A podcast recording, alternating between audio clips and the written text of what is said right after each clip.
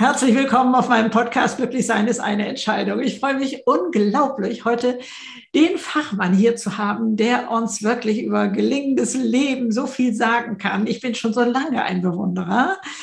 Und ihr wisst, wenn ich sage, heute geht es um Selbstentwickler, da wird schon bei, bei vielen es klingeln und wissen, wer hier jetzt sitzt und aber auch um diese Wucht, um diese große Kraft der Liebe. Also das wird hier alles nochmal aufgeblättert. Ich habe tatsächlich Jens Korsen hier und freue mich riesig darüber. Für die, die ihn noch nicht kennen, kurz gesagt, er ist Diplompsychologe, aber auch, nicht aber, sondern auch Verhaltenstherapeut. Und das bedeutet, bei ihm er muss nicht unbedingt in die Vergangenheit gehen und da graben, sondern er guckt, wo geht die Reise hin und was, was können wir da aufdecken für gelingendes Leben. Und äh, wie ist seine Formulierung? Für gehobene Gestimmtheit, also für dieses ähm, Gefühl von Fülle im Leben. Jens, ich freue mich unglaublich. Wir duzen uns und das macht mich auch ganz froh. Und äh, ja, ich frage mich, Gibt es Liebe, ohne dass man schon weiß, wie Selbstentwicklung geht? Und geht Selbstentwicklung, ohne dass man weiß, was für eine tolle Kraft Liebe ist? Also das Feld gehört dir, lieber Jens. Ich freue mich drauf. Also erstmal vielen Dank für die nette Anmoderation. Nicht? Das ist ja nett, dass du äh, mich ja auch verfolgst, hast du mir auch gesagt. Und äh, dass ich mich freue auf deine Fragen. Wenn du jetzt sagst, Liebe und Selbstentwicklung, hängt das zusammen? Dann würde ich erstmal sagen, nein. Weil viele haben ja den Selbstentwickler noch überhaupt nicht gehört und sind voller Liebe. Und äh, viele ähm, können natürlich auf Dauer die Liebe länger halten, wenn sie sich entschieden haben, sich zu entwickeln. Ja, aber ich würde schon sagen, also das wäre ja allerhand, wenn ich sage, du kannst nur lieben, wenn du ein Selbstentwickler bist. Ne? Also das stimmt nicht. Also ich muss bestimmt oder möchte gerne noch dazu sagen, dass das es zwei Bücher von dir sind, die ich mir hier rausgepickt habe ja. aus deiner Vielzahl von Werken. Äh, und ähm, deswegen äh, bin ich darauf gekommen. Ja. Aber ich glaube, und ist das richtig, wenn ich sage, die ganze Bandbreite dieser Liebe geht nur wenn man zum Beispiel die Verantwortung für sich selber übernimmt, ne? diese ganzen Sachen. Und das gehört ja schon wieder mit diesem Selbstentwickler zusammen. Dann können wir ja erstmal beide Sachen alleine betrachten, wenn das für dich okay ist. Und fang mhm. vielleicht mit dem Selbstentwickler an. Was verstehst du darunter? Was ist sein äh, Benefit, wenn er in der Lage ist, das tatsächlich für sich zu erkennen? Und ich setze mich auch gleich anders hin, weil es eben auch um Haltung geht. Ja, äh, ich habe ja 1972 äh, eine verhaltenstherapeutische Praxis eröffnet und habe eine klassische Verhaltenstherapie gemacht. Also wie du schon vorhin gesagt hast, also nicht so sehr, wo kommst du her, sondern wo willst du hin? Und dann habe ich doch in diesen 30 Jahre war ich Therapeut und dann die letzten 20 Jahre dann eher im Bereich Business. Aber mir ist auch in dem privaten und beruflichen Bereich immer wieder aufgefallen, dass die Leute ganz stark in so einer Opferrolle sind. Ja, also äh, in der Eheberatung war das dann so, dass die Frau sagt, seitdem ich dich kenne, geht's mit mir bergab oder seitdem ich dich kenne, bin ich nur bei Ärzten und du bist schuld. Und also das war schon relativ langweilig, äh, immer wieder mm, zu hören, dass der andere schuld ist. Ja. Und dann habe ich ja meinen Klienten das ja irgendwann klar gemacht, dass das ja auf die Dauer ein Verliererspiel ist, wenn sie immer daran arbeiten, dass der Partner sich ändert. Ja, aber das erste ist ja auch nicht liebevoll. Also wenn ich schon einen liebe, warum soll ich denn immer sagen, du sei doch bitte anders, als du bist? Ja, das ist ja komisch. Wenn ich einen liebe, dann liebe ich ihn ja auch, weil er vielleicht so ist, wie er ist. Aber leider ist es dann so, dass eben doch die Partner dann sich ein Bildnis machen von, von ihrem Schätzchen oder von ihrem Schatz und dann ihn verändern wollen. Und dann habe ich gemerkt, ich lasse mich da nicht mehr vorführen und gebe da irgendwelche Ratschläge, wie könnten Sie denn jetzt miteinander reden. Das gibt's ja auch ganz, ganz viele Ratgeber, wo man dann sagt, also respektvolle Kommunikation und es ist alles okay. Nur wenn deine Haltung letztendlich immer in Richtung geht, der andere soll sich ändern, weil es mir dann besser geht, dann geht's nicht weiter. Und dann habe ich mir irgendwo überlegt, ich, ich fokussiere mich auf die Selbstentwicklung, hör auf, die andere zu entwickeln, äh, sondern fang bei dir an. Und das ist ja auch gesellschaftspolitisch interessant. Nicht? Also wenn wir den Frieden erhalten wollen, was ja jetzt auch wieder ganz aktuell ist, äh, dann fang bei dir an. Ich habe gerade einen Klienten vor zwei Wochen geraten, der mir erzählt hat, dass er so leidet unter dem Ukraine-Krieg und dass er alles wieder hochkommt von früher und er ist so ohne Macht. Und dann habe ich ihm die Aufgabe gegeben, er soll auf seinen Handrücken ein K und ein F schreiben und er soll sich immer bewusst werden, bin ich Krieg oder bin ich Frieden? Ja, also bin ich beim Autofahren eher Krieg oder Frieden? dann hat er gesagt, 80 Prozent ist er Krieg. Ja, und dann ist ihm klar geworden, warum es immer Krieg gibt. Ja, und das ist so eine ganz einfache Erklärung wenn du Frieden bist, dann ist irgendwann Frieden, ja. Und wenn du Krieg bist, werden wir immer Krieg haben. Also fang bei dir an, weil das dich viel mächtiger macht. Da kannst du wenigstens auch was tun. Du kannst ja jetzt nicht gegen den Krieg was machen. Ja gut, du kannst vielleicht mal hinfahren, da selber kämpfen. Das macht ja kaum einer. Aber wenn schon, dann fang doch bei dir an, weil das, das ist ja auch dein Thema, Greta, äh, Du hast dann eine Macht, wenn du in deiner Welt was veränderst und nicht versuchst, da draußen permanent zu meckern und das dann zu ändern zu wollen, es nicht schaffst. Ja, und das ist so die Idee des Selbstentwicklers. Und der hat vier Werkzeuge. Die Selbstbewusstheit, was, glaube ich, sehr wichtig ist, dass man weiß, dass man gedacht wird. Also wir, wir sind ja, das ist wirklich für viele neu, ähm, doch sehr konditioniert. Unser Gehirn ist konditioniert durch unsere Erziehung und meistens werden wir gedacht. Wir haben automatische Gedanken. Also wenn ich im Stau stehe, dann frage ich mich ja nicht, wie nehme ich jetzt Stellung zu diesem Stau, sondern ich denke einfach automatisch blöder Stau. Ne? Ja. Oder blöde Kuh oder ich armes Schwein. Ich, das ist automatisch. Und die Selbstbewusstheit ist die Voraussetzung für Veränderung, dass ich mir bewusst werde, dass meine Art zu denken meine Stimmung erzeugt und dass meine Art, wie ich eine Sache beurteile, dann dazu führt, wie ich gestimmt bin. Das zweite Werkzeug ist die Selbstverantwortung. Das ist wirklich erstaunlich, dass Leute äh, sich, sich nicht bewusst werden, dass sie verantwortlich sind für ihre Entscheidung. Ja, und da ist so dieser Erleichterungssatz, wo ich bin, will ich sein. Dann versuchen die Leute mir immer zu sagen, Herr Korsen, das stimmt doch nicht. Ich will doch da gar nicht sein, wo ich bin. Dann sage ich natürlich, du bist ein Schnäppchenjäger oder ein Preisvergleicher. Unterm Strich bist du dort, wo du bist, weil es das geringste Übel ist. Hör auf, immer diese Opferhaltung, ich will hier gar nicht und die anderen sind schuld. Du bist verantwortlich für deine Gestimmtheit, also wenn du verstimmt bist und nur fluchst und klagst, dann ist nicht die Welt schuld, sondern du, weil du was Bestimmtes hinzutust zu dem, was ist. Und dann gibt es das Dritte, die Selbstvertrauen, dass man irgendwann weiß, dass man sein Unterbewusstsein auch färben kann mit positiven Bildern. Und das vierte Werkzeug ist dann die Selbstüberwindung. Wenn du mehr von etwas haben willst, musst du meistens durch die Unlust.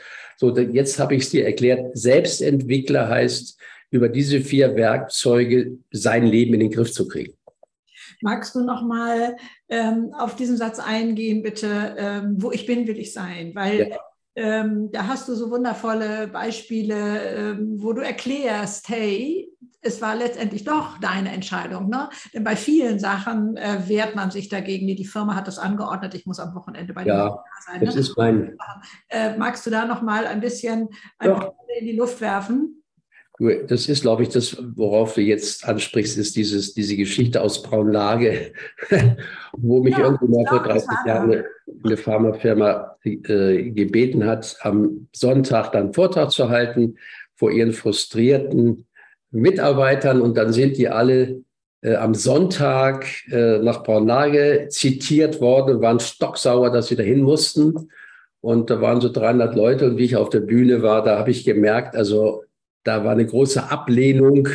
Ach, was sollen wir hier? Und der blöde Psycho da, der will uns jetzt hier irgendwas einreden. Und ich habe gemerkt, ich kann da gar nicht jetzt normal anfangen, wie ich sonst mache, sondern ich habe so eine Art Provokation äh, ja mit der Provokation angefangen und habe gesagt, Sie sind verantwortlich, wie viel Geld Sie verdienen. Wenn Sie mehr Geld verdienen wollen, äh, habe ich einen Satz für Sie. Wenn Sie diesen, jeden, diesen Satz jeden Morgen lesen, verdienen Sie mehr Geld. Weil ich weiß natürlich, das waren Vertriebler, ja, und Vertriebler sind natürlich erstmal auf Geld drauf. Und dann haben die schon gedacht, was will der uns sagen, weil wir kennen uns ja als Vertriebler gut auf, tausend Trainings und so. Wir wissen genau, wie man verkauft. Und dann habe ich sie etwas warten lassen und habe drum herum geredet. Also diesen Satz sollten sie dann auch aufschreiben und jeden Morgen lesen. Und dann hat schon einer ungeduldig geschrien, sag ihm endlich den Satz. Ja. Und dann habe ich dann irgendwann die Katze aus dem Sack gelassen und habe gesagt, mit diesem Satz, den Sie jeden Morgen lesen, werden Sie mehr Geld verdienen. Und der Satz heißt, wo ich bin, will ich sein. Und dann war erst ein etwas Schweigen und dann eher ein höhnisches Gelächter. Und äh, dann schrie einer, ja, was ist denn das? Ich tut mir leid, er hat wirklich äh, geschrien, so ein Psychoscheiß. Und äh, dann habe ich gefragt, warum, warum, was gefällt Ihnen denn nicht? Ja, das stimmt doch nicht, so ein Blödsinn, was Sie mir hier einreden wollen. Ich will doch nicht hier sein. Da sage ich ja, wo wollen Sie denn gerne sein? Sondern zu Hause. Ich weiß noch, wie heute Pofen, also Pofen, ich wusste gar nicht, was Pofen heißt, aber so habe ich gedacht, ah ja, das heißt wahrscheinlich schlafen. Ach so, Sie wollen zu Hause sein. Ja, warum sind Sie denn nicht zu Hause? Sagt er, ja, weil ich hierher muss, weil wir sind ja an diesem blöden Sonntag sind wir hierher bestellt worden. Da sage ich, müssen Sie denn wirklich hier sein? Sondern natürlich, ja, hören Sie Stimmen, die Ihnen Befehle geben. Ja, mein Chef. Ja gut, dann habe ich so weitergefragt und sind Sie, sind Sie bedroht worden mit der Kalaschnikow, dass Sie hierher gehen, sonst erschieße ich dich. Ja, habe ich eine ganze Geschichte erzählt, bis Sie ganz langsam kapiert haben, dass Sie dort wirklich sein wollten. Ich habe dann nämlich noch gefragt, wie seid ihr denn hierher gekommen? Und dann hat einer gesagt, ja, ich habe noch den Günni abgeholt in Goslar. Ähm, und ich sage, ja, warum haben Sie denn den Günni noch abgeholt? Dann kam heraus, ja, wir sollen ja Team sein. Und also es war wirklich eine Erleuchtung für, für diese Vertriebler zu erkennen, dass es für sie nichts Besseres gab. Ich habe es auch etwas übertrieben. Es gab nichts Besseres für sie, als nach Braunlage am Sonntag zu fahren. Warum? Und jetzt kommt es, weil es das geringste Übel ist. Wenn man das mal versteht, dass ich dort, wo ich bin, nicht immer gerne sein will, weil das provoziert die Leute. Ja, Herr Korsny, die können mir doch nicht einreden, dass ich in dieser Ehe, in dieser Firma gerne bin. Ich sage, nein, das habe ich nicht gesagt. Aber unterm Strich ist es das geringste Übel, also bist du ein Schnäppchenjäger oder ein Preisvergleicher.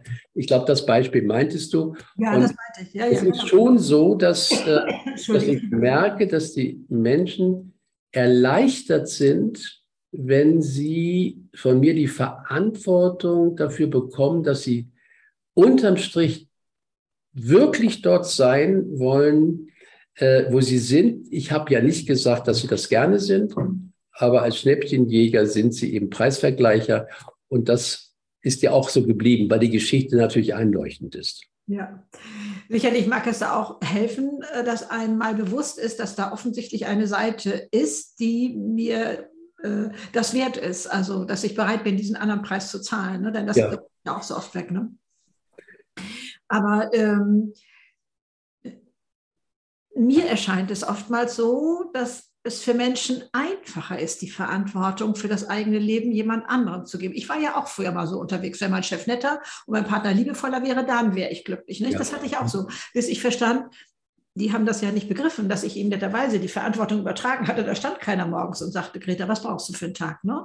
Mhm. Also, aber selbst wenn man, ich oder andere auch versuchen, deutlich zu machen, hey, eigentlich ist das schon ganz klar, dass die Verantwortung bei dir liegt, versuchen doch viele das zu negieren. Und ähm, ist das für die dann einfacher? Also für mich erschließt sich das nicht. Wieso? Äh, also für mich ist das ja Freiheit. Ne? Also ich bin alleine zuständig. Ich bin nicht abhängig von anderen mhm. Meinungen, auch nicht vom Wetter oder so etwas. Aber äh, deswegen kann ich das gar nicht so nachvollziehen, wieso andere äh, anders reagieren. Ist es das, weil es einfacher ist, jemandem anderen die Schuld in die Schuhe zu schieben? Naja, an sich schon. Das ist ja auch so ein bisschen Vermeidung von Unlust und Maximierung von Lust. Da sind wir ja konditioniert. Äh, und es ist bestimmt schwieriger für die Leute, jetzt in den Schmerz zu gehen, sich zu ändern, vielleicht irgendwelche Glaubenssätze loszulassen, die Verantwortung zu übernehmen. Das ist schwierig und deshalb sagt man, du bist schuld. Also man schiebt dem anderen die Schuld zu und sagt, wenn du dich veränderst, geht es mir besser, was natürlich nicht stimmt.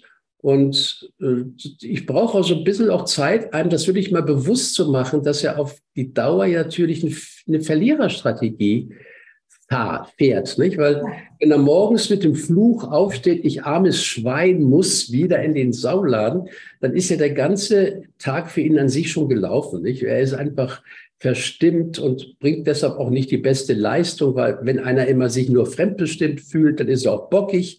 Und es gibt ja dann so diese, die ist auch schon ein bisschen bekannt jetzt, diese Bettkantenübung, die ich immer erzähle, dass wenn man wenn man wach wird morgens, dass man nicht so gleich mit, oh, ich muss wieder raus, sondern dass man Haltung annimmt, was du vorhin auch gesagt hast. Also ja, magst du da mal eingehen? Du hast so ein wunderbares Beispiel, äh, also du machst es ja auch körperlich vor. Das kann man im Podcast ja nicht so sehen. Also insofern musst du das äh, bitte nochmal, nicht musst, aber wäre schön, wenn du es noch ein bisschen beschreibst, äh, diese zwei Versionen von ja. Haltung. Ja, dass du, dass du also das können ja auch die, die uns zuhören, mal, mal wirklich ausprobieren. Man sitzt ja meistens so etwas zusammengesunken da, also ein bisschen bequemer. Ne?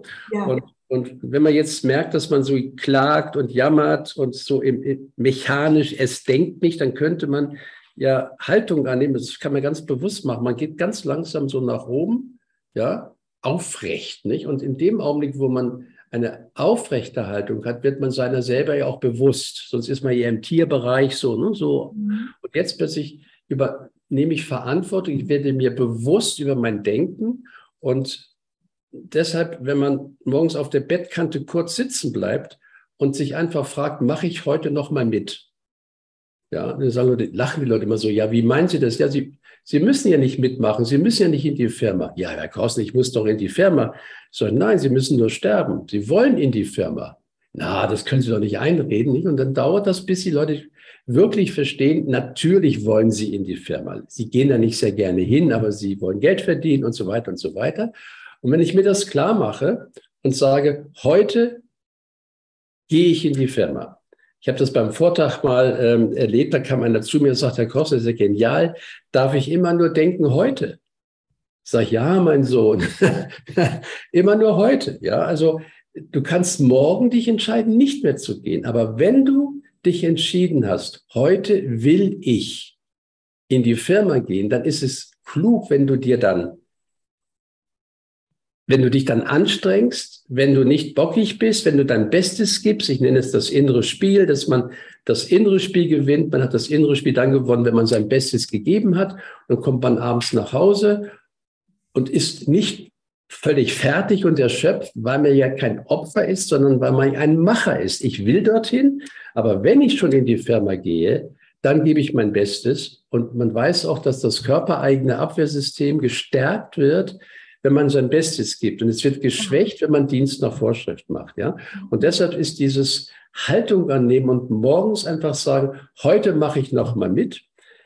Es kann sein, dass wenn er das vier Wochen macht, ich will, heute mache ich noch mal mit, dass er irgendwann sagt, so, ich mache heute nicht mehr mit. Denn nur der sich entschieden hat, zu bleiben, kann gehen.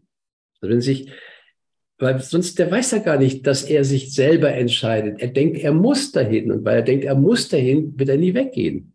Was Wenn er aber weiß, ich will dorthin, kann er sagen, ich gehe nicht mehr.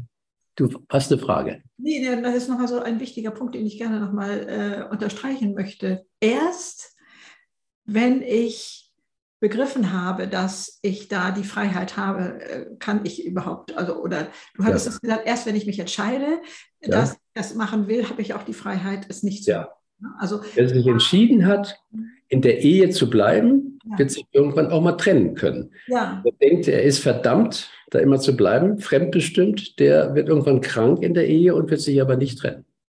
Also ich habe mir mal vor vielen Jahren so ein kleines Hilfsmuster gestrickt. Natürlich habe ich auch Aufgaben, die ich nicht gerne mache und äh, merkte, dass das immer so ein, so ein ähm, ja, so ein, ich musste eine Hürde überspringen. Ne? Ja, ich weiß, ich muss jetzt noch Steuern machen oder ja, ich weiß, jetzt im Garten muss ich noch das machen oder so, was ich nicht so gerne mache. Und dann packe ich mir ganz kleine Einheiten und dann bin ich gnädig bereit, vielleicht auch noch eine zweite Einheit zu machen. Also ich mache mir nicht das ganze Paket auf, sondern äh, mache mir Portionen und sage, okay, das mache ich heute. So wie du sagst, also heute bin ich gnädig nochmal bereit, in die Firma zu gehen. Ne? Ich entscheide mich, also ich mache das nochmal. Und, und so habe ich das also auch, was weiß ich, mit Bügelwäsche oder irgendwie so etwas gemacht. Ähm, und äh, hatte dann diese Freiheit zu sagen, naja, ich bin heute großzügig, ich mache noch zwei, zwei Sachen mehr oder, oder drei Sachen mehr oder so. Mhm. Das ist also, äh, an sich eine verhaltenstherapeutische Technik, dass man in kleinen Schritten äh, Dinge erfolgreich beendet. Dass man nicht sagt, oh Gott, ich habe so ein großes Ding und oh Gott, das schaffe ich ja nie, sondern dass man dann die äh, die Aufgabe in, ja, in kleine Stückchen schneidet und sagt, gut, also jetzt bügele ich zwei Hemden und das war's dann. Ne? Und nächstes Mal mache ich dann die Hose und plötzlich merkst du aber, mein Gott, so schlimm ist es nicht. Und dann sagen die Leute, es ist immer nur so der erste Schritt. Ja. ja und wenn das Öl dann nicht mehr so dickflüssig ist, sondern eben durch das Tun etwas dünnflüssiger, plötzlich bügelt man dann durch eine halbe Stunde. Ja. Das ist immer so die Überwindung und da machen Leute den Fehler, dass sie sagen, so jetzt muss ich die ganze Wohnung aufräumen und das ist so schlimm, dass sie nicht anfangen. Wenn sie aber nur sagen, ich räume jetzt meine kleine, meine kleine Schublade auf, das geht in fünf Minuten und dann habe ich ja meine Pflicht erfüllt. Das ist eben nach Skinner dieser Satz, jedes Verhalten, was erfolgreich ist, wird wiederholt. Und dann macht einem das Spaß und irgendwann kommt man dann in Flow und macht es. Ja. Und dazu äh, wissen, das betrifft, äh, wenn ich das jetzt richtig interpretiere, alle Lebensfelder, beruflich, privat.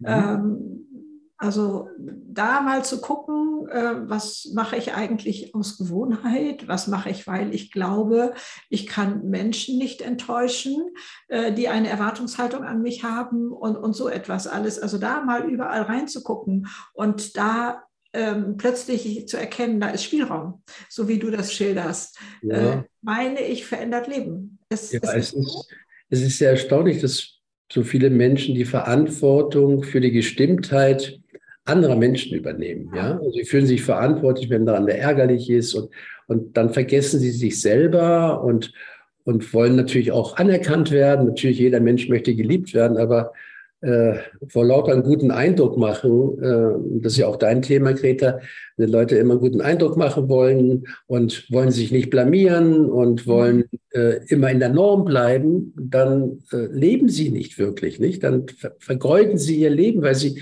an sich auf der Erde sind, um einen guten Eindruck zu machen, aber nicht das Leben zu feiern und zu genießen. Das ist ja dein Thema.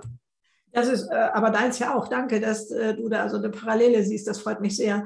Also mir kommt es ja unglaublich auf diese Intensität, auf Lebensintensität an. Also nicht absitzen, das ist ein bisschen uncharmanter Ausdruck dafür. Ich weiß das schon, aber ähm, damit mache ich das so gerne deutlich. Ne? Und da ist ja meine Generation auch ein bisschen gefährdet, ne?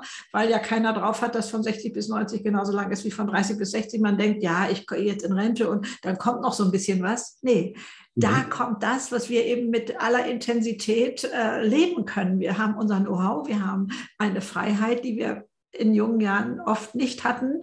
Was weiß ich, kindkrank, Nächte durchwacht mhm. und was alles da oben in unserem Kopf an Karussell unterwegs ist, wieso der eine befördert wurde und ich nicht oder wie auch immer. Das fällt im Alter meistens weg und da entsteht eine so neue Freiheit und da diese Intensität zu leben, wie wir sie mit 30 so toll fanden. Also du wirst bestimmt hier auch äh, sehen in deiner Beratung, äh, das merke ich ja auch, dass die Menschen schon mal irgendwie lesen, ja, im Alter geht es erst richtig los, so Udo Jürgens mit 66 ja. geht das Leben. Und ich merke immer, dass die Leute schon irgendwie sagen, ja, ich müsste leben, aber die wissen nicht, wie es geht. Weil wenn einer 65 Jahre nur im Überleben war, ja. also Arterhaltung, Geld verdienen und so, nicht Überleben, Geld sparen und so. Und ich sage jetzt, du, jetzt geht's los, jetzt kannst du leben. Dann, das ist wirklich tragisch. Leute wissen das nicht mehr. Die, wenn ich dann sage, sie können doch mal das und das und das machen, dann sind sie ängstlich oder es ist zu anstrengend. Und deshalb müsste man, also auch für die Zuhörer wichtig, dass man nicht erst sagt, mit 65 oder 68, jetzt geht's los. Wenn man das nicht vorher trainiert, Ja, und deswegen glaube ich, sind auch so viele junge Leute bei mir äh, Zuhörer, also bis hin sogar zum Schüler. Aber das ist natürlich äh, prozentual ganz wenig. Aber denn das Thema Alter und, und Leichtfüßigkeit und so etwas, das liegt allen auf der Schulter. Also äh, da haben andere äh, oder alle Bilder im Kopf, die alle, glaube ich mal, aufs Freudenfeuer dürfen. Also äh, die sie sich auch viel selbst gemacht haben. Also ich habe erst gedacht, ja, woher habe ich denn die? Hat mir die Gesellschaft das beigebracht? Meine Eltern vermutlich nicht. So in dem Maße nicht. Ich hatte mir die selber gezimmert, wie ich denn sein wollte, als perfekte Ehefrau, als perfekte Mutter, Kollegin, was weiß ich alles. Und, ähm, und da zu wissen, ich kann auch mit 66 noch Handlungsspielraum. Ja, aber ich möchte aber darauf zurückkommen, dass auch wenn du sagst, jetzt komm jetzt leichtfüßig, äh, das kann die Leute sogar deprimieren, weil sie sind nicht leichtfüßig mehr. Sie sind schwerfüßig. Und wenn ich jetzt sage, sei mal leichtfüßig, das muss man trainieren. Und ich kann dir das von mir erzählen, mhm. äh, weil das, ich merke es ja auch bei mir, mein Gott, läuft alles so, ich habe alles im Griff, ne? klar, äh, Geborgenheit, Routine. Und dann ist mir viel klar geworden, dass ich auch als Selbstentwickler natürlich sage, du musst neue Erfahrungen machen. Man weiß in der Neurobiologie, dass das Gehirn sich nur ändert über emotionalisierende Erfahrung und nicht über die Erkenntnis, dass man im Alter ja doch noch viel erleben könnte. Was mache ich mit meiner Frau? Das kann ich dir gerne erzählen. Das ist ein schönes Beispiel, wie man sich überwinden muss, überhaupt was Neues zu erleben. Weil mein mein Quatschi, also mein automatischer äh, Bestimmer in meinem Kopf, der immer sagt, Vermeidung von Unlust, Maximierung von Lust, komm, du überlebst doch, bleib doch lieber zu Hause. Und meine Frau und ich haben uns vorgenommen, äh, ich wohne ja in München und dann sagen wir, wir wollen noch mal ganz gern woanders hingehen, nicht immer nur in dasselbe Lokal. Und ja. wir haben uns vorgenommen, jeden Samstag in einen anderen Stadtteil zu gehen ja. und dort zu frühstücken. Ja? ja? Wunderbar. So, jetzt gucken wir da in Westend, ja, da waren wir noch nie, oh Gott und so. Und dann regnet es auch noch und sagt meine Frau, ach komm, jetzt, es regnet und was sollen wir da hinkommen? Wir machen uns ein nettes Frühstück. Und das ist genau dem, der Punkt, dem, da muss man jetzt ganz wach werden, dass man sagt, nein. Und dann gehen wir beide muffig in das Auto. Es ist kalt, es regnet und fahren das schlechte Laune hin ins Westend in irgendein Lokal. Aber weißt du was? Und das ist ja auch wichtig für deine Arbeit, dass du den Leuten auch sagst, ich sage euch jetzt nicht nur, seid leichtfüßig, sondern überwindet euch für euer Glück. Glück ist eine Überwindungsprämie, also auch eine Überwindungsprämie. Und wir kommen dann nach Hause und es ist wirklich so, dass wir immer gute Laune haben. Wir fahren muffig weg und kommen mit einer gehobenen Gestimmtheit nach Hause, weil wir haben neue Sachen erlebt, wir haben mit, mit Ausländern gesprochen, weil da wohnen viele Ausländer und das war sehr interessant, was die uns erzählt haben. Ja. Ich habe dann noch so eine Idee, ich, ich interessiere mich für Gedanken, die ich noch nie gedacht habe. Ja. Und ich bekomme in, in, im Westend oder dort, wo ihm nicht immer die Leute äh, sind, die ich sonst immer treffe, bekomme ich neue Gedanken. Und das macht mich jung und ja wir, und das ist ein wichtiger Punkt, aber das sage ich nicht nur den älteren Herrschaften, also auch schon jungen Leuten, die nur noch Karriere, Karriere und Geld im Kopf haben. Passt auf, dass ihr nicht nur im Überlebensmodus bleibt, weil sonst könnt ihr irgendwann nicht mehr in den R-Lebensmodus und trainiert es jetzt schon, dass ihr euch überwindet, Neues erleben zu haben. Und das ist ja auch heute in der Zeit der Transformation und des Changes so wichtig, dass man das Gehirn trainiert, neue Erfahrungen zu machen, dass man dadurch sich entwickelt. Magst du noch mal eingehen auf ähm, Transformation? Du hast das gerade nur am Rande gesagt. Ja, ja das ja jetzt eine Zeit im Aufbruch mit so viel Neuem. Ja, es ist holperig und es wird auch noch holperig sein und sowas alles ganz ohne Frage und durchaus auch mit Hochachtung vor den Menschen, die es vielleicht auch sehr hart trifft. Also äh, auch das, aber ansonsten bin ich so voller Vorfreude und äh, auch mit so viel, ähm, ja, nicht nur Interesse ich bleibe aber mal bei dem Wort für junge Leute, die ja nicht wie meine Generation ihre Seele für Erfolg und Karriere und Hamsterrad und so verkauft, sondern mhm. sagt, nee, da muss noch was anderes kommen. Ne? Also da hab, haben wir andere Vorstellungen und andere Werte okay, die wissen auch noch nicht genau, wo es hingeht und die Unternehmen wissen auch nicht genau, wie sie mit denen umgehen sollen oder so, aber da geht die Reise hin und das finde ich so spannend. Also was ist für dich jetzt diese Transformationszeit? Was erhoffst du dir davon? Was siehst du vielleicht auch äh, schon, denn du bist ja auch in den Unternehmen und, und im Austausch da mit den Menschen. Was ist das? Transformationszeit. Transformation ist nicht Change, ja. Also der Change, äh, natürlich habe ich immer viel zu tun. Leute rufen mich dann an und sagen, Korsen, kommen Sie mal her. Unsere Mitarbeiter sind bockig und wollen nicht in den Change. Ne? Nun ist natürlich das, das Wort Change ist ja nur ein Synonym für Leben. Ja. Alles ist in Bewegung und alles bewegt sich und Pantarei, also alles fließt. Mhm. Es ist an sich sehr lustig, dass man den, das Change so dramatisiert. Es ist an sich Ausdruck des Lebens. Aber die Transformation ist eben nicht so normaler Change, sondern es ist fast so wie damals in der Zeit von der Agrargesellschaft in die Industriegesellschaft. Das ist ein Parameterwechsel oder von Mittelalter in die Neuzeit, nicht die Aufklärung. Und das haben noch nicht so viele begriffen, die immer noch denken, na ja, gut, jetzt wird mal so ein bisschen rumgeredet. Es wird schon alles dann so bleiben, wie es ist. Nein, nein, nein. Es ist eine Transformation, das ist nicht ein normaler Change, das ist ein Paradigmenwechsel, sagt man. Ja. Es ist eine neue Wertigkeit, es geht um neue Werte. Und deshalb ist es ja auch häufig so ärgerlich für die Alten, dass die Jungen nicht mehr die Werte haben. Die lassen sich gar nicht mehr verführen über eine Karriere. Ich habe junge Leute beraten, die sagen, ich ich vermeide Karriere. Ich muss aufpassen, dass ich nicht auffall, dass ich so schlau bin, dass ich fünf Sprachen spreche, weil dann sagen die zu mir, wenn du fünf Sprachen sprichst, dann musst du das machen. Ich muss sogar meine Fähigkeiten unterdrücken, um nicht befördert zu werden, weil ich bin froh, wenn ich meine 6000 Euro verdiene. Ich wohne auf dem Land, habe zwei Kinder und ich will überhaupt nicht in diese Mühle rein. Und das ist sehr ärgerlich für die ältere Generation, dass die Jungen nicht mehr so ehrgeizig sind. Natürlich Ausnahmen bestätigen die Regel, aber das Bewusstsein hat sich schon verändert bei den jungen Leuten. Ich will nicht nur fürs Überleben arbeiten, sondern ich will Geld verdienen, um das fürs Erleben auszugeben. Ich hörte zwar äh, auch neulich da einen, einen zauberhaften Kommentar von einem 28-jährigen jungen Mann, der sagte, dass wir uns diesen Luxus leisten können, verdanken wir der Arbeit, die ihr vorher geleistet habt. Also, äh, weil ich auch immer sage, das Alte ist nicht schlecht oder muss verurteilt werden.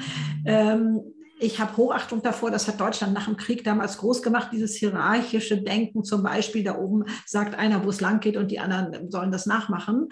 Ähm, aber es darf ein Wandel sein, es darf sich weiterentwickeln und, und so etwas. Also ähm, ich kenne durchaus Menschen in meiner Generation oder auch durchaus jünger, vielleicht sogar bis 50 würde ich vielleicht mal sagen, die so eine Tendenz fahren und die kann ich auch nachvollziehen. Aber jetzt ist es doch gerade so schön. Das hat sich doch alles bewährt und das ist doch jetzt wirklich gut und es möge anhalten.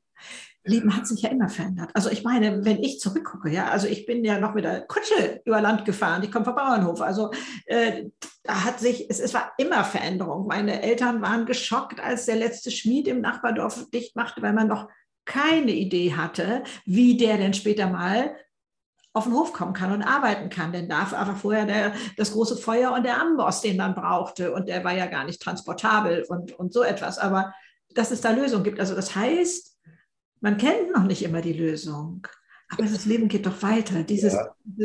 dieses ja. Vertrauen und das bedarf in meinen Augen meiner Entscheidung. Vertrauen fällt nicht vom Himmel und ich kann einmal bis ans Lebensende vertrauen, sondern ich muss es mir immer wieder neu holen und wie ich finde, so mit dem Fuß draufstehen und sagen, ich weiß, dass es gut wird. Also hoffen ist was anderes, da schließt für mich noch Zweifel ein oder so etwas, aber dem Leben vertrauen, sich reinwerfen können, Hingabe, also wirklich diese ganzen Sachen mit Haut und Haaren und äh, da bereit sein. Also das finde ich eine so, so wichtige Sache und eine so verführerische Sache. Also wir können ja gar nicht Menschen motivieren oder inspirieren in meinen Augen, sondern wir können sie höchstens irgendwie verführen, ihnen zeigen, was möglich ist. So ein bisschen wie man so dem Vogel das Futter so mit der Hand äh, hinhält und dann ja, kann er auswählen sozusagen. Ich habe die Erfahrung gemacht, dass Menschen, die verstimmt sind, ja. so die immer gegen das Leben sind, gegen die anderen, gegen sich, also schimpfen und klagen und Namen geben, wie man in Bayern sagt, der Depp, ja, dass verstimmte Leute gar nicht mehr die Möglichkeit haben, sich in eine neue Lebensphase zu bringen, wo sie mutig sind, wo sie neue Erfahrungen machen, wo sie neugierig sind, sondern äh, ein Verstimmter, der kümmert sich nur noch darum, dass er seine Sicherheit hat, dass er äh, seine, seine Gewohnheit hat, der, der ist gar nicht mehr bereit, was Neues zu lernen und neugierig zu sein. Und deshalb coache ich ja oder begleite ich ja Menschen seit zehn Jahren nicht mehr auf konkrete Zielerreichung, sondern ich, ich coache an sich nur noch auf gehobene Gestimmtheit. Also gehobene Gestimmtheit heißt übersetzt auf eine lebensbejahende Haltung. Wenn es, wenn es einem Menschen nicht gelingt, das Leben zu lieben, jetzt sind wir bei der Liebe. Ne? Ja, ja, ja, die muss ja auch noch ja, mehr haben. Also wenn es, und das ist ja mein neues Buch, das heißt ja Lieben und der Titel ist etwas schwierig. Ähm, an sich ist dieses große Gefühl ja nur eine Haltung. Das verstehen die manchmal Leute gar nicht so. Warum ist denn Liebe eine Haltung? Ich bin ja so verliebt. Dann sage ich, ja, die Verliebtheit, das ist, das kriegst du zum Nulltarif. Da kriegst du Coup de Foudre, sagen die Franzosen so. Oh, da, da, da reißt es mich ja, ich habe die oder den gesehen und jetzt bin ich verliebt, wie das Wort schon sagt, verlaufen und äh, verrechnen und versemmeln. Ja, und ich habe an das, das Buch geschrieben, weil ich darauf aufmerksam machen will, dass, dass man auch lieben kann ohne einen Partner. Nicht? Das ist also, mich hätte das sehr gelangweilt, wenn ich nur ein Buch geschrieben hätte über Mann und Frau. Das ist, das ist so häufig beschrieben worden und immer, und es hat trotzdem wenig gebracht. Also die Liebe zwischen Mann und Frau interessiert mich nicht so sehr, sondern die Liebe als Haltung dem, gegen, dem Leben gegenüber und mir gegenüber. Und aus dieser Haltung, der lebensbejahenden Haltung, dass ich nicht immer sage, blöder Stau und du Idiot, sondern dass ich mich entscheide, dieses Stirb und Werde, dieses Fließen als Lebenselixier zu sehen. Also es hat Picasso mal so schön gesagt, und das würde auch auf die Transformation wieder hinkommen, sich geborgen fühlen in der Ungewissheit. Ja, und das ist für mich ein Führungssatz, äh, der, der mich wirklich hält, weil immer, wenn etwas Ungewisses kommt, und das haben wir ja alle in der Transformation. Wir wissen ja gar nicht, was kommt, digital und Globalisierung. Und wir sind ja völlig überfordert. Unser Gehirn ist überfordert. Wir wissen nicht, was kommt. Und dass man jetzt eine Haltung erzeugt und sagt, genau dafür bin ich, dass ich nicht weiß, was kommt, weil diese Ungewissheit, die ist ein Lebenselixier für mich. Und ich ja. merke das wirklich, wenn mir irgendwas gegen den Strich geht und ich erstmal denke, ha, es darf doch nicht wahr sein und es gibt es doch nicht, dass ich dann Haltung annehme, ja ganz mich aufrecht hinstelle und dann sage, das ist jetzt eine Trainingseinheit, das ist jetzt eine Lektion für mich, mit dem Ungewissen umzugehen. Was kann ich jetzt lernen? Was habe ich für Optionen? Dann kreuze ich meine Finger. Das ist so mein Acht-Optionen-Spiel. Und das suche acht Optionen. Wie kann ich jetzt mit dieser unangenehmen Situation umgehen? Und das führt mich dann in eine gehobene Gestimmtheit, dass ich das Leben als Trainingseinheit, als Ganztagsschule ohne Ferien ansehe. Ich will mich an den Situationen des Lebens entwickeln. Und es ist ja schon fast pervertiert, dass ich sage, Gott sei Dank ist mir der Zug wieder weggefahren. Jetzt kann ich wieder was lernen und wieder schauen, wie gehe ich mit der Situation um. Ja, ähm, also ich bin ja noch mit Peter Lauster groß geworden. Ne? Liebe stellt keine Forderung. Und das war mir so selbstverständlich, das habe ich so verinnerlicht. Und dass es so viel wichtiger ist, so viel kostbarer, dass ich lieben kann, dass ich da drin kein Herz aus Stein habe, sondern dass ich lieben kann, als dass ich geliebt werde. Klar, ja. ist es schön, wenn das so gegenseitig ist oder so, aber ähm, das war ja damals so äh, die Literatur, glaube ich, äh, äh, in, in, Jugendjahren, möchte ich fast schon sagen, oder als junge Erwachsene und so.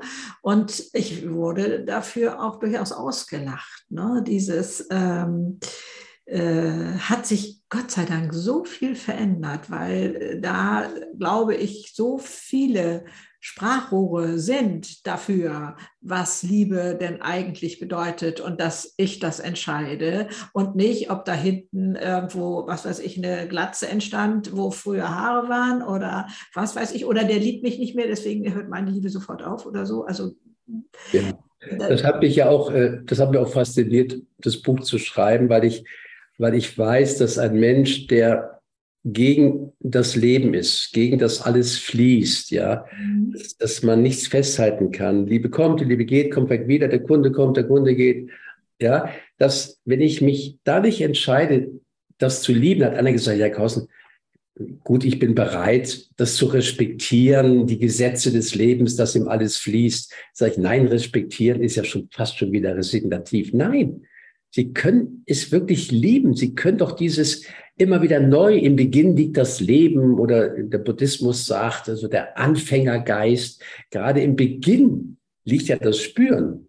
Und äh, die Gewohnheit ist ja schon der Tod. Nein, es ist eine, eine Haltung, ich liebe das Leben und ich liebe auch, wenn es nicht so ist, wie es, ich es mir vorgestellt habe, alles gehört dazu. Also du hast mir ja in, in dem Brief geschrieben, dass äh, irgendwie meine, meine Stuhlübung, dass du dich wohl nicht morgens auf den Stuhl stellst, aber dass du das, äh, den Tag willkommen heißt. Und das will ich ganz kurz als Übung den Zuhörern äh, ja vorschlagen, weil es vielen sehr geholfen hat, in eine andere Stimmung zu kommen, dass ich mich seit 20 Jahren ungefähr, nachdem ich aufgestanden bin, auf den Stuhl stelle. Ich wirklich, also auf die Metaebene nach oben. Und dann sage ich halblaut, willkommen Tag, ich erwähle dich mit allem, was du bringst. Und das Wichtige ist nicht, ja, guten Tag, ja, ja, ich muss dich hinnehmen, blöder Tag, sondern dass ich Haltung annehme und sage, nein, ich erwähle alles, was ich jetzt am Tage erlebe, habe ich heute Morgen als Möglichkeit erwählt.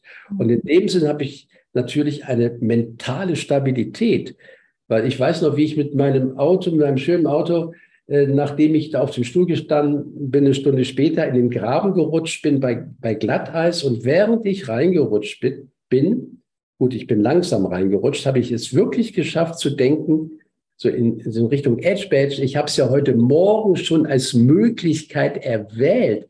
Ich bin kein Opfer, also sozusagen, wenn das Schicksal kommt, bin ich schon da.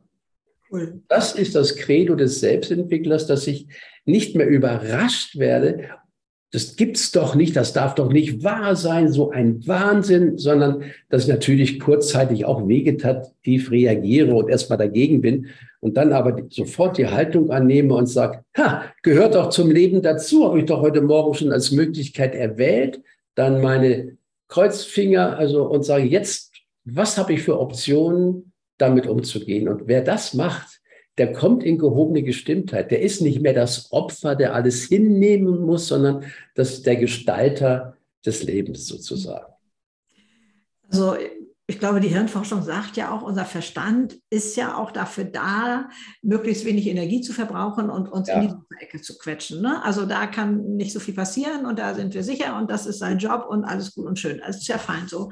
Aber das ist ja nicht Lebensqualität, wie ich sie verstehe. Und da ähm, zu gucken, was sind denn da für Möglichkeiten und wie gehe ich, du nanntest es Quatschi, meinen inneren Schweinehund oder, oder mein innerer Kritiker, das war für mich so wie so eine Krähe auf der Schulter, der ich erstmal mit Paketklebeband den Schnabel zugeklebt habe, weil ich mochte es nicht mehr hören. Dieses ewig, naja, und das lohnt doch nicht und dieses nicht und jenes nicht, ich weiß nicht, was da alles kam.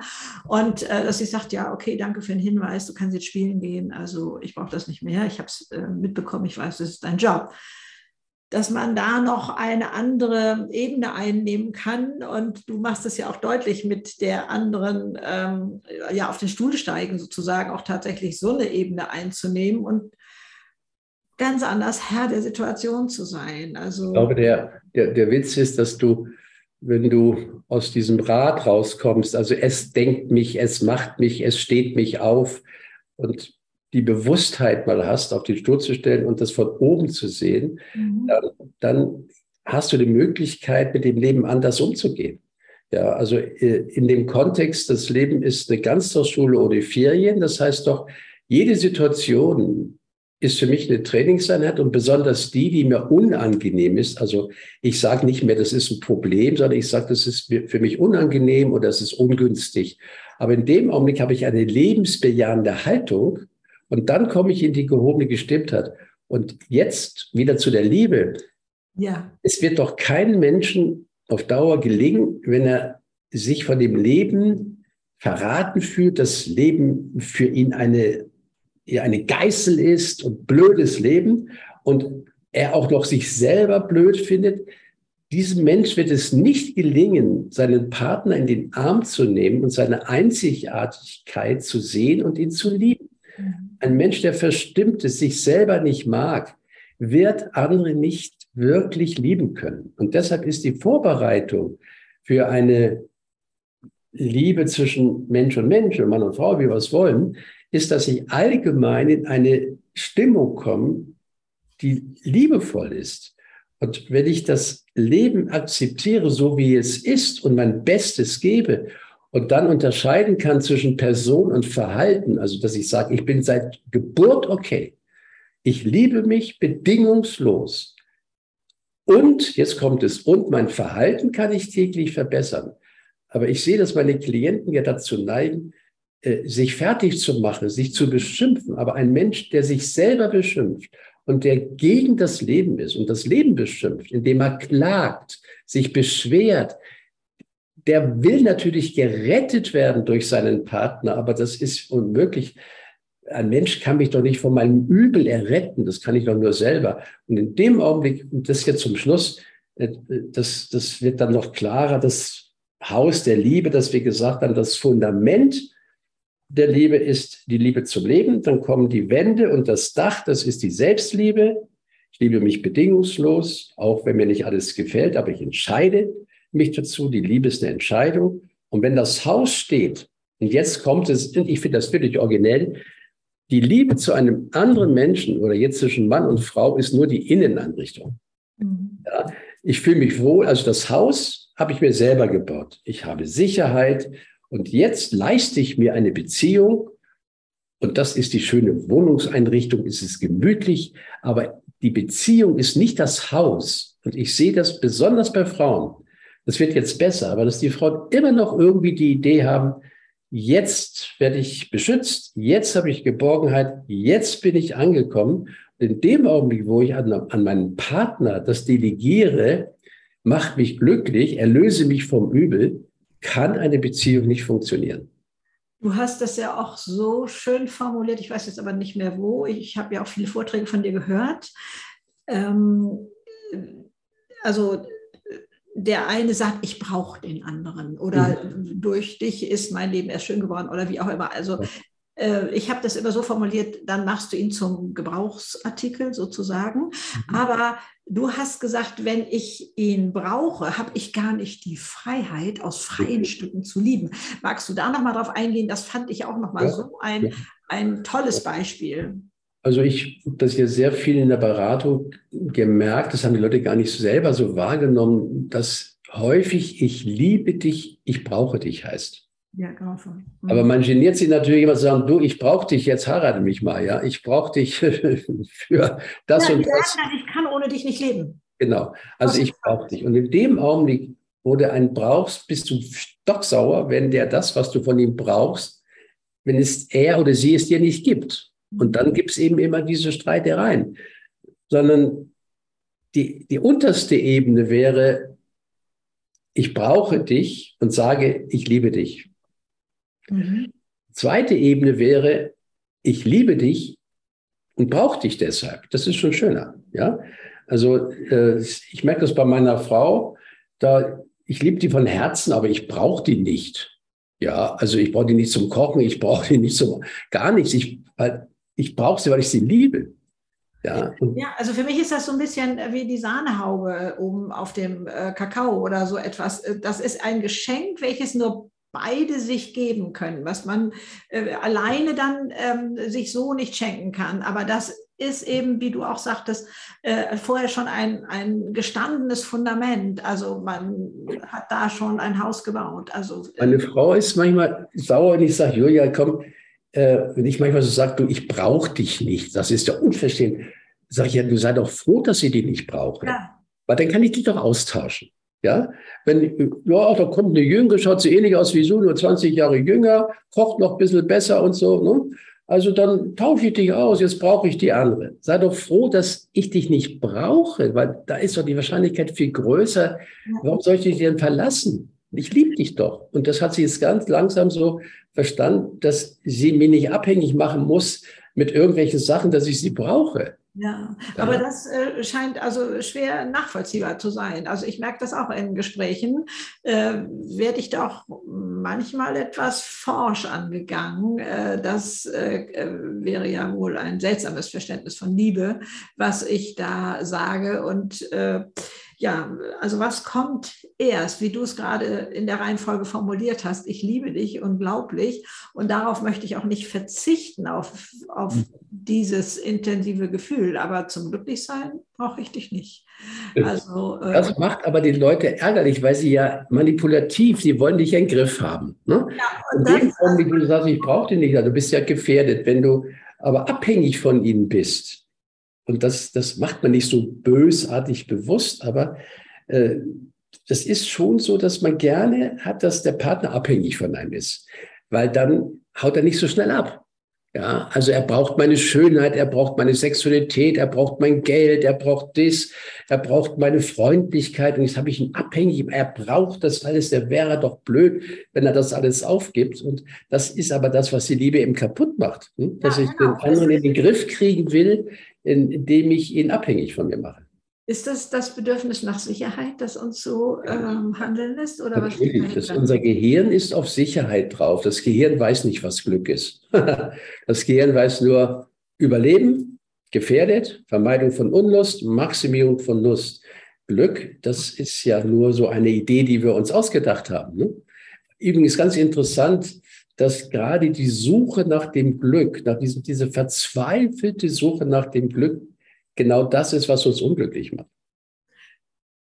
Oh ja. ja. Wenn wir nicht mehr immer nach dem Glück suchten, sondern einfach kapieren, dass es ja hier alles schon da ist und dass wir in der Fülle sind, dass wir das nur nicht so merken, weil wir so defizitorientiert unterwegs sind, ähm, dann würde das Leben viel leichter laufen ja, wenn ich dankbar dahin schaue, und das, ähm, dabei erwische ich mich auch immer wieder, dass ich manche Sachen gar nicht wahrnehme, also sie für selbstverständlich quasi halte, ohne dass, mir dessen bewusst, äh, dass ich mir dessen bewusst bin und es mich deswegen gar nicht beschenken kann, weil ich es nicht sehe. Also insofern nützt es mir gar nichts, dass ich das habe, mhm. weil ich es nicht wahrnehme, weil ich dafür nicht dankbar bin. Also Dankbarkeit ist für mich einmal der größte Glücklichmacher, ganz ohne Frage, aber auch das, was ich für Erfolg brauche. Wenn ich das Kleine nicht dankbar wertschätzen kann, kann daraus nichts wachsen in meinen Augen. Also, das ist also eins der, wenn man das mal so sagen kann, eins der Werkzeuge für heitere Gestimmtheit oder für lebensbejahende Haltung.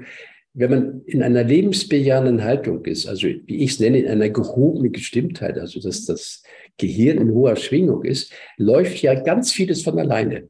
Ja. Und die Verstimmten, die dann immer sich so anstrengen und so ehrgeizig sind, die wundern sich, dass, dass vieles nicht so läuft, weil sie auch immer so in diesem Misstrauen drin sind. Und äh, ich glaube schon, dass, dass diese Idee, wie schaffe ich mich jetzt, wie schaffe ich es, mich in eine lebensbejahende Haltung zu bringen, dass das die beste Idee ist für Erfolg im beruflichen und privaten Bereich. Weil du ja dann auch stressstabil bist, weil du dann weißt, alles gehört zum Leben dazu. Ich, ich bin ja deshalb in gehobener Gestimmtheit, weil ich nicht mehr enttäuscht bin, dass das Leben nicht so ist, wie ich es mir vorgestellt habe. Also das ist ja eine Kindervorstellung, dass man meint, äh, wenn ich jetzt lieb oder verliebt bin, dann läuft alles leicht. Das Leben ist doch viel besser zu bewältigen, wenn man davon ausgibt, dass das Leben schwer ist, wie das Wasser flüssig. Ja, das Leben ist anstrengend. Und wenn das einer von Anfang an weiß, auch in unserer Liebe, in unserer Ehe, das wird anstrengend. Das ist kein Honigschlecken. Ja, das Leben ist anstrengend. Aber Leute sagen immer, nein, das Leben soll schön sein und ich will mich nicht anstrengen.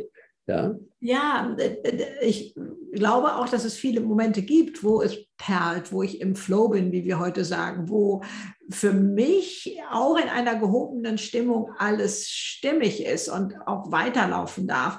Aber da unten muss das Haus stimmen, wie du das vorhin genannt hattest, ne? mit Fundament und mit äh, Wänden und äh, so etwas. Also wenn ich das nicht habe, äh, wird es äh, schwierig. Und bei dem Thema Selbstliebe, da bin ich noch groß geworden mit, äh, das liegt in derselben Schublade wie Egoismus. Und da musste ich auch erst lernen, dass wenn es mir gut geht, kann ich erst für andere da sein. Das heißt, ich habe den Satz umgedreht, ähm, wer nicht für sich selber sorgt, das ist unterlassene Hilfeleistung. So.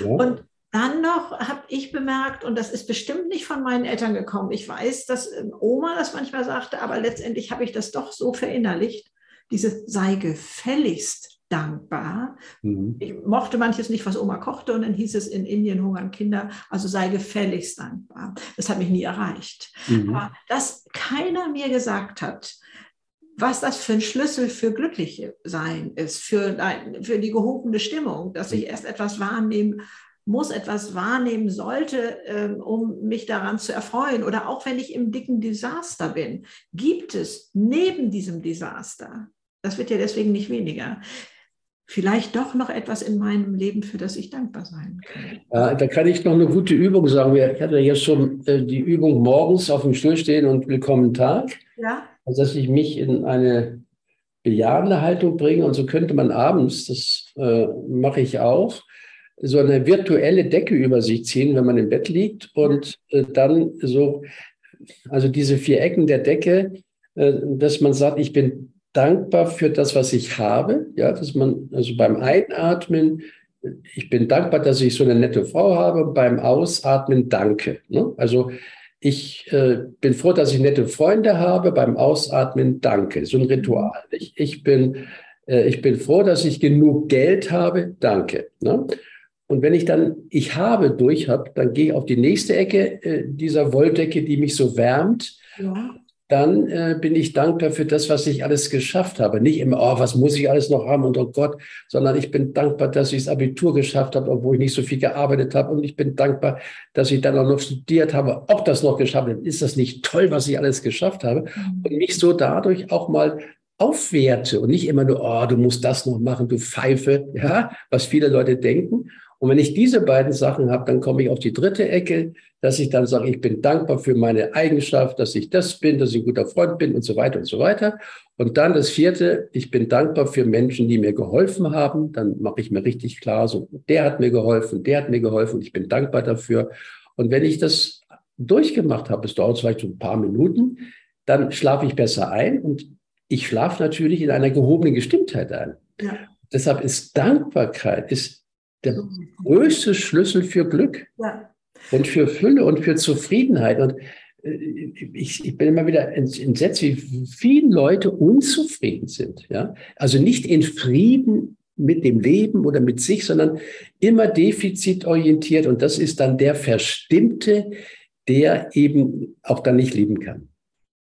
Ja, und ähm, also ähm, da machst du ja so viel Aufklärendes und so viel liebevolles, erhebendes. Du hast ja jetzt auch noch mal äh, den Selbstentwickler sozusagen, glaube ich, GR oder so ähnlich in einer Gesellschaftsform äh, in die Welt gebracht äh, mit einem Partner zusammen, wo das also auch noch mal Thema ist und ähm, Natürlich werde ich alles verlinken, äh, was ich finden kann von dir, was so wichtig ist, um auf, äh, ja, dich zu finden was ja alleine auch schon mit deinem Namen reicht. Aber äh, was würdest du gerne, ich will das jetzt gar nicht so abrupt beenden, aber was hm. ist noch für dich wichtig zu diesen Themen oder zu dem Zeitalter, in dem wir gerade sind? Oder was liegt dir noch auf dem Herzen? Auch das, was, was wohl immer sehr wichtig ist, dass ich unterscheiden kann zwischen dem, was ist und was ich hinzutue.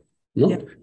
Also das ist ja das, was Leute nicht auseinanderhalten können. Die sagen, ist, das, ist, das Leben ist doch böse und guck dir den Krieg da an und der Mensch ist böse und das Leben ist so schwer und so viel Ungerechtigkeit. Also, dass man, dass man nicht bei sich anfängt und sagt, Moment mal, das, das Leben ist ja nur da. Also das, was ist, ist.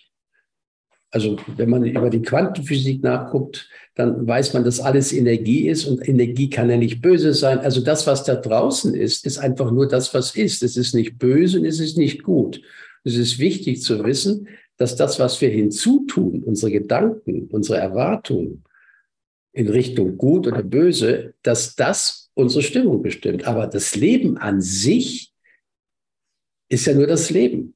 Und wenn ich das den Menschen so klar mache, mhm. dass es ihre Erwartung ist an das Leben und dann ihre Frustration und dass sie sich selber deshalb traurig machen oder wütend machen, das Leben kann mich nicht traurig machen. Auch ein anderer Mensch kann mich nicht wütend machen, sondern meine Erwartung an ihn macht mich dann wütend, weil er sie nicht erfüllt. Und wenn das noch Leute tief verstehen, dann kriegen sie natürlich eine Eigenmacht und kommen aus der Opferrolle raus, dass sie sagen, Mensch, das ist ja toll, ich bin ja ganz schön mächtig. Ich, ich habe ja die Macht über meine Gestimmtheit durch das, was ich hinzutue zum Leben. Und wenn ich ihm Dankbarkeit hinzutue, dann geht es mir besser. Ja, und das ist das, was ich immer wichtig finde, dass Menschen nicht so in dieser Depression sind, dass das Leben so böse ist, sondern dass sie letztendlich die Verantwortung übernehmen, dass sie böse denken. Also ich könnte es jetzt mal ganz philosophisch sagen, wenn ich jetzt die Zuhörer frage, überlegen Sie doch mal, wann ist das Leben schön? Dann würden überlegen, ja, wann ist es schön, wenn ich das so habe, was ich will und wenn ich das habe. Und das sage ich, philosophisch gesehen könnte man sagen, das Leben ist schön, wenn du schön denkst. Das Leben ist gar nicht schön oder hässlich. Das Leben ist das Leben. Quanten, Energie. Alles, ja. Das Leben ist schön, wenn du schön denkst. Und das schaffst du leichter, wenn du dich in gehobene Gestimmtheit bringst und in die Dankbarkeit. Wunderbar. Ich bin so begeistert. Ich weiß, wir könnten noch gefühlt Tage weitersprechen. Äh, vielleicht müssen wir das bei anderer Gelegenheit nochmal machen. Äh, ich weiß, du bist auch auf dem Greater Festival, da kann man dich auch hören. Äh, und da können wir uns ja treffen, da bist du doch auch. Ja, da bin ich auch, ja. ja da können wir uns noch weiter austauschen. Ja, das wäre ganz, ganz toll. Ich verspreche auch. Was ist denn das? Das ist, glaube ich, im, im Jetzt im Juli, ja, ja, wir haben ja heute den äh, äh, Anfang Juli und dann geht das also da schon ganz bald los. Das ist ja ein wahnsinniger Event, da sollen ja Tausende, Zehntausende, 20.000 Leute kommen. Das ist ja, ja. Das ist ja fantastisch, ja. Da, da, sehen wir uns dann. Prima. Ich freue mich da jetzt schon drauf. Lieber Jens, ich danke dir von Herzen für das, was du tust, aber auch für das, was du hier jetzt reingebracht hast. Alles Liebe dir. Tschüss. Und vielen Dank für die Möglichkeit, dass ich das nochmal darstellen konnte. Also dann dir einen schönen Tag. Tschüss. So, tschüss.